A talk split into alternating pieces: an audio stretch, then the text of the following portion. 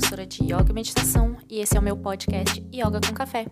Dando continuidade na nossa série sobre asanas e parábolas, hoje nós vamos falar sobre Natarajasana, postura do dançarino.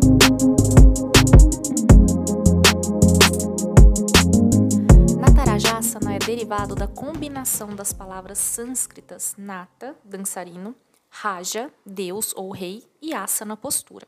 Na mitologia hindu, Natarajá é o nome dado a um avatar, ou seja, uma reencarnação do deus Shiva, o deus da destruição, pois ele costumava fazer uma dança cósmica para restaurar o equilíbrio no universo. Embora Shiva seja chamado de destruidor, é através da destruição do antigo que cria um novo solo rico no qual o renascimento pode acontecer. Shiva representa mudança. Nas estátuas de Natarajá, Shiva dança em um anel de chamas que representa o samsara, ou o ciclo de nascimento e renascimento. Você pode pensar neste ciclo como uma reencarnação, ou pode pensar nele como um ciclo contínuo de padrões de vida que se repetem continuamente. Sabe aquela lição que a vida tenta te ensinar? É bastante intencional. Esses padrões existem para nos ajudar a crescer e evoluir. E enquanto você não aprender o que a vida quer te ensinar, esse padrão se repetirá continuamente. O anão, na imagem do dançarino cósmico, representa a nossa ignorância, ou seja, nossa tendência de nos identificarmos com o nosso ego. O anão é travesso, ele causa drama e nos leva ao erro, mas não Shiva, que tendo dominado a vidya, dança em cima deste anão. Este anão na imagem é travesso, ele causa drama e nos leva ao erro, mas não Shiva, que tendo dominado a vidya, que é a ignorância, dança em cima deste anão. De sua visão no topo do anão, Shiva é capaz de acessar um estado de consciência mais elevado e universal, enquanto continua a dançar ao som do seu tambor. Shiva é frequentemente mostrado com cobras ao redor do pescoço. Embora pareça uma imagem assustadora, seu simbolismo está, na verdade, longe disso. O veneno da cobra, que Shiva usa ao redor do pescoço, simboliza a vidya, que é o véu da ilusão que nos impede de reconhecer nossa verdadeira natureza divina, ou seja, a ignorância.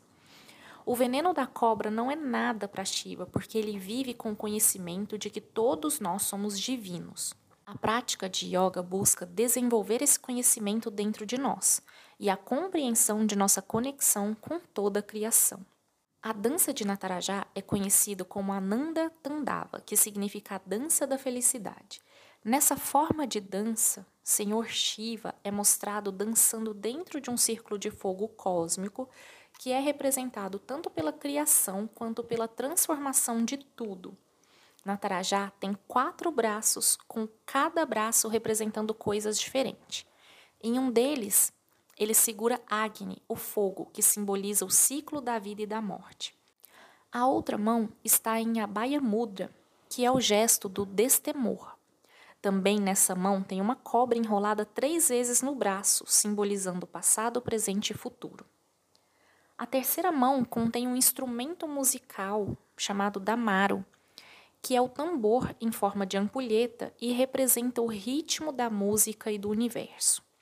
A quarta mão aponta para os seus pés, simbolizando a dualidade. Natarajá, com o uso de mudras e objetos, incentiva você a honrar a música, tornar-se destemido, crescer e expandir, sentir-se livre. Natarajá também é responsável pela criação, preservação e destruição ou transformação do universo. Quando percebemos que não estamos permanentemente presos a nada, tristeza, felicidade, juventude ou velhice, percebemos que somos livres. Shiva representa a liberação do medo da mudança. Na verdade, como seres energéticos que somos, não podemos ser criados nem destruídos. Podemos simplesmente mudar de forma. Essa postura, em sua homenagem, Natarajasana ensina a reconhecer os contrastes, por um lado, fica-se ciente da dança da vida com todos os seus ritmos, ciclos, desafios e recompensas. Mas por trás de tudo isso há uma quietude absoluta. Essa postura ajuda o praticante a ser capaz de testemunhar todos esses movimentos e mudanças, mas permanecer imutável. Em outras palavras, ficar quieto enquanto dança e dançar enquanto estiver parado. A postura representa a energia cósmica e quando você pratica, está dançando no fluxo do universo. Para executar a postura, comece ficando em pé, em linha reta com os braços nas laterais. Flexione o joelho direito, levando o pé para trás, e com a mão direita pegue a parte externa do pé direito ou do tornozelo. Então, empurre o pé para trás, elevando a coxa direita o máximo possível. O braço esquerdo é esticado para frente, paralelo ao chão. Esse asana é mantido por algumas respirações e então repetido do outro lado. Se você quiser ver as fotos da postura e também da representação de Natarajasana, você pode acessar o meu blog e procurar pela palavra-chave Natarajasana. Também podemos citar vários benefícios, tanto físicos quanto energéticos, da prática dessa postura. Essa postura estimula o fluxo sanguíneo no corpo, elevando seu nível de energia. E ao abrir o seu corpo dessa maneira poderosa que a postura promove, você também vai abrir a sua mente para novas possibilidades. A postura abre o peitoral, simbolizando a abertura do coração. Dessa forma, ajuda o aluno a ver e aceitar todas as pequenas falhas dos outros, bem como as suas próprias.